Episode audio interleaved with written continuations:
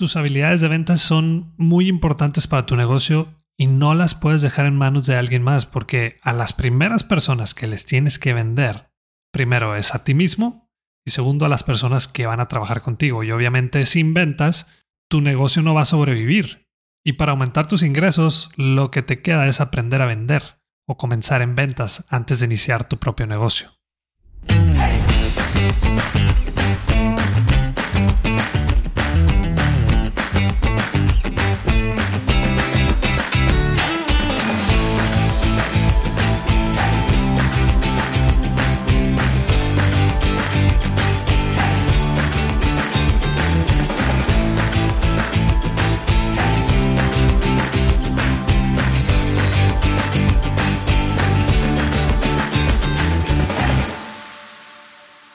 Bienvenido de nuevo al podcast Bueno, Bonito y Valioso. Este es el episodio 84. Yo soy Daniel Rodríguez de la Vega, conferencista internacional, fundador de Creces, host de este podcast y quiero enseñarte todo lo que sé sobre cómo encontrar tu valor en el mercado para que de una vez por todas dejes de competir en precio.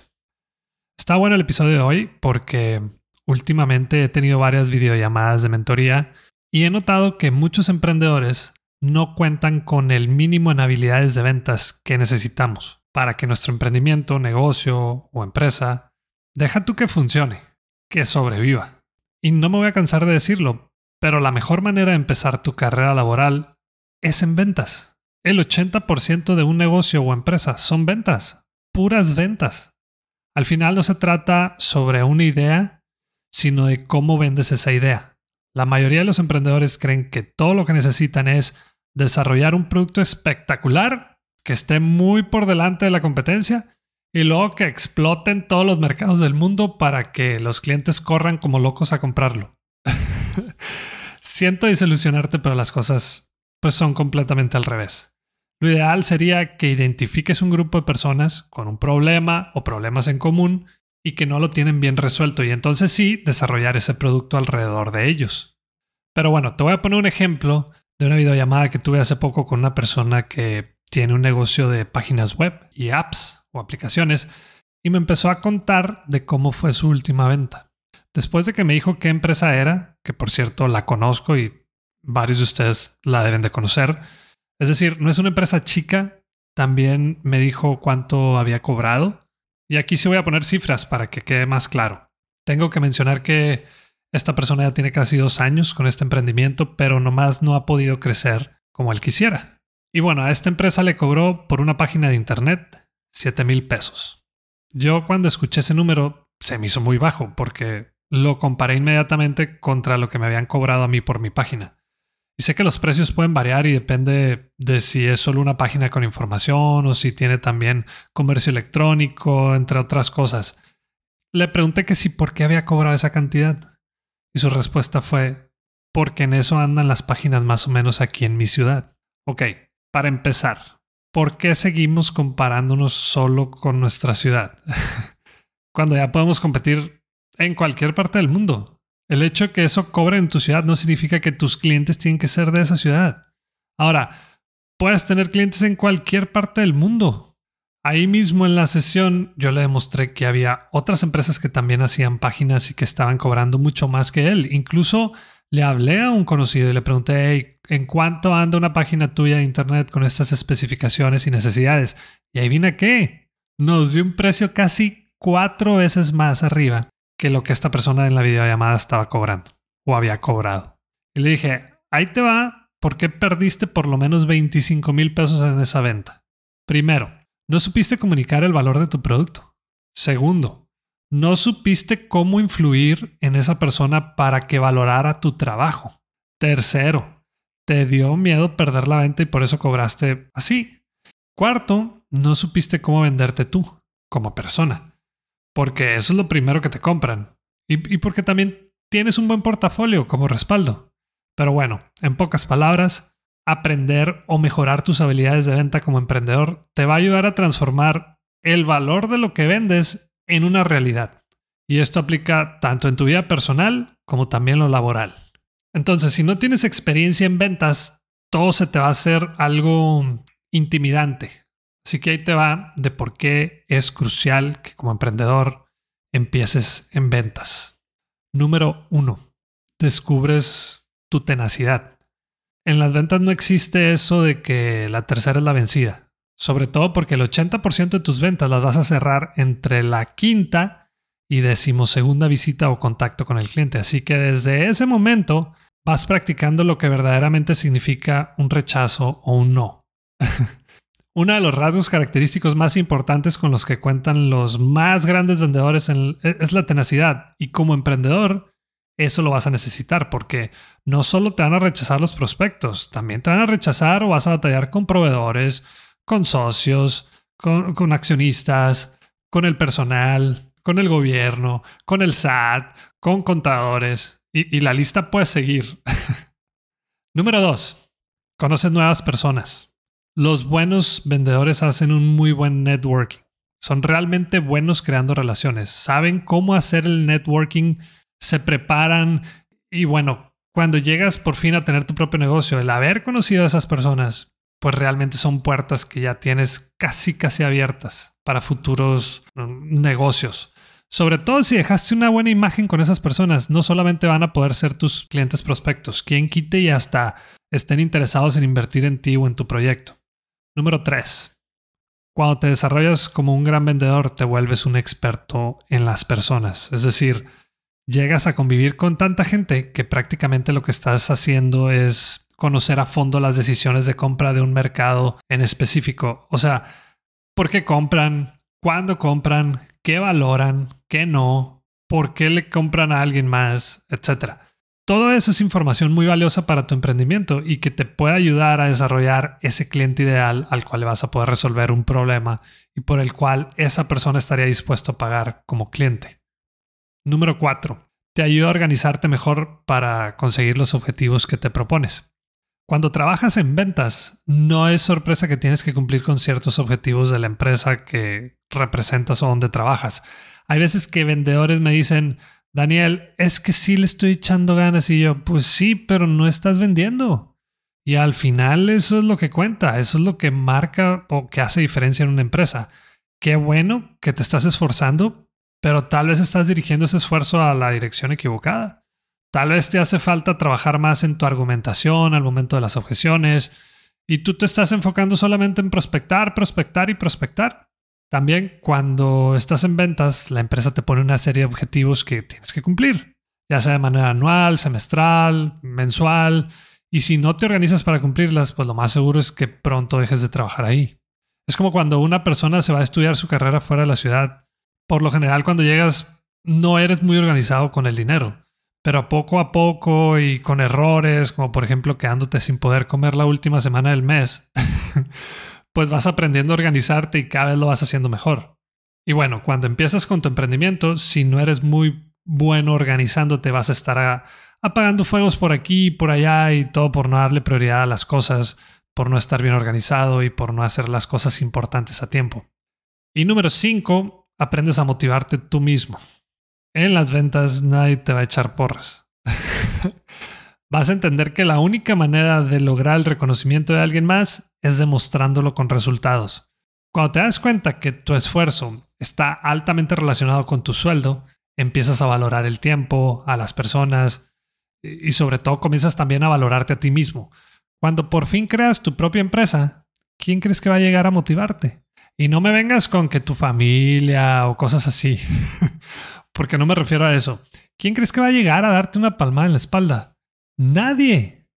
Empiezas a entender tú mismo que necesitas hacer las cosas porque nadie más las va a hacer por ti y a eso se le llama automotivación. No es más que el deseo constante de superación. Tus habilidades de venta son muy importantes para tu negocio y no las puedes dejar en manos de alguien más, porque a las primeras personas que les tienes que vender es a ti mismo y a las personas que van a trabajar contigo y obviamente sin ventas, tu negocio no va a sobrevivir. Y para aumentar tus ingresos, lo que te queda es aprender a vender o comenzar en ventas antes de iniciar tu propio negocio.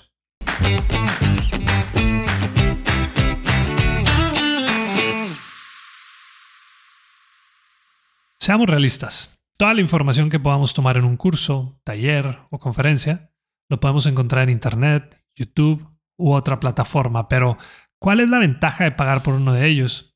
El tiempo. En otras palabras, la curva de aprendizaje es mucho menor y es por eso que diseñé en Creces la videollamada de mentoría. Es un espacio solo para ti, con herramientas, estrategias y tips que te van a ayudar a cumplir el objetivo que traes de una manera mucho más rápida. Entra a crecesmx.com y en la sección de Aprendamos vas a encontrar la videollamada. Muchas gracias y continuamos. Y vámonos ya con la sección de preguntas y respuestas. La primera la mandó Roberto y dice, estoy batallando mucho para vender mis diseños y constantemente me comparan con otros, sobre todo en el precio. Un saludo Roberto.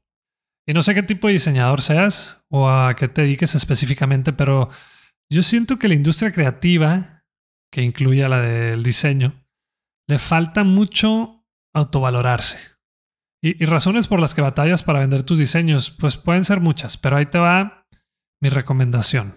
Diseñadores hay muchos, pero muchos.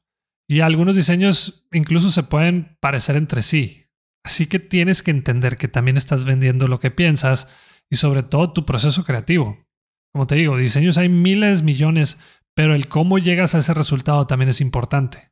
El otro día me topé con esta frase y la apunté, porque es muy cierta. Aquí la tengo, mira, dice, cuando solo vendes lo que haces, estás invitando al mundo a competir contigo, pero cuando vendes tu creatividad, realmente estás compitiendo contigo mismo, porque nadie más es exactamente igual a ti. La segunda pregunta es de Jairo. ¿Qué hacer cuando la otra parte no respeta los acuerdos? Ese Jairo, gracias por mandar de nuevo una pregunta y con gusto la, analizamos. Obviamente no es una situación agradable para ninguna de las dos partes y por eso es importante, para empezar, pues tener un contrato bien redactado y justo para ambas partes. Un contrato no tiene como objetivo el defenderte del otro, sino que más bien es se puede decir que es un acto de compromiso entre las dos partes. Yo me comprometo a esto, esto y esto, y tú a esto, esto y otro. Claro que algunas veces con todo y contrato, pues las cosas pueden salir mal. Y te lo explico cómo lo llevo yo a cabo. Si es algo muy sencillo, que no afecta en nada el desarrollo del trabajo, como por ejemplo cuando me piden cambiar de día la capacitación, mientras no afecte mi agenda y no sea algo que se lleve a cabo seguido, pues lo podemos hacer a mí no me afecta y a esa persona le va a quedar mejor que se lleve de esa manera. Pero, por ejemplo, cuando hay un acuerdo en que los primeros cinco días del mes se tiene que cubrir el pago de mis servicios, pues hay una cláusula en que el módulo de ese mes no se va a poder dar hasta que esté resuelto ese tema del pago. A veces les doy unos pocos días más, pero sí haciendo hincapié en ese punto y que se está haciendo una excepción o algo extraordinario. Los anticipos son muy importantes y, pues también hay que tomar en cuenta que no podemos entregar un trabajo final sin que haya, sin que se haya finiquitado el pago del proyecto. Yo cometí ese error hace muchos años. Trabajé con una empresa que tenía dos socios, entonces se dividieron el pago de mis servicios. Uno de ellos me hizo el pago inicial y el otro lo iba a hacer antes de que terminara el proyecto. Entonces todo iba muy bien hasta que les comenté que estaba pendiente el segundo pago y que solo nos quedaba una sesión. Entonces el, el que no había pagado me dijo, hey, fíjate que estoy de vacaciones, pero regresando te hago el pago sin falta. Yo pues confié, le creí y luego ya no hubo manera de recuperar esa parte. También me ha tocado reestructurar contratos y eso lo hago cuando detecto que la persona realmente trae un problema fuerte.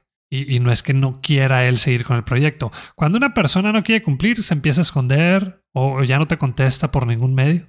Pero cuando no puede, te da la cara y te dice, hey, aquí estoy, ando pasando por este problema, pero creo que podemos seguir a partir de tal fecha. Y listo reestructuramos el contrato, no pasa nada, seguimos adelante. Pero mira, un contrato también es un acto de confianza porque simplemente es un documento donde se están plasmando a lo que se compromete cada parte a hacer. Así que mientras más detallado y claro estén esos acuerdos, pues yo pienso que mejor va a salir la cosa, ¿no? Y la última pregunta es de Alma. Trabajo con mi papá en un taller mecánico y yo soy muy de la idea de no regalar nuestro trabajo, pero mi papá insiste en que hay que bajar el precio para tener más clientes.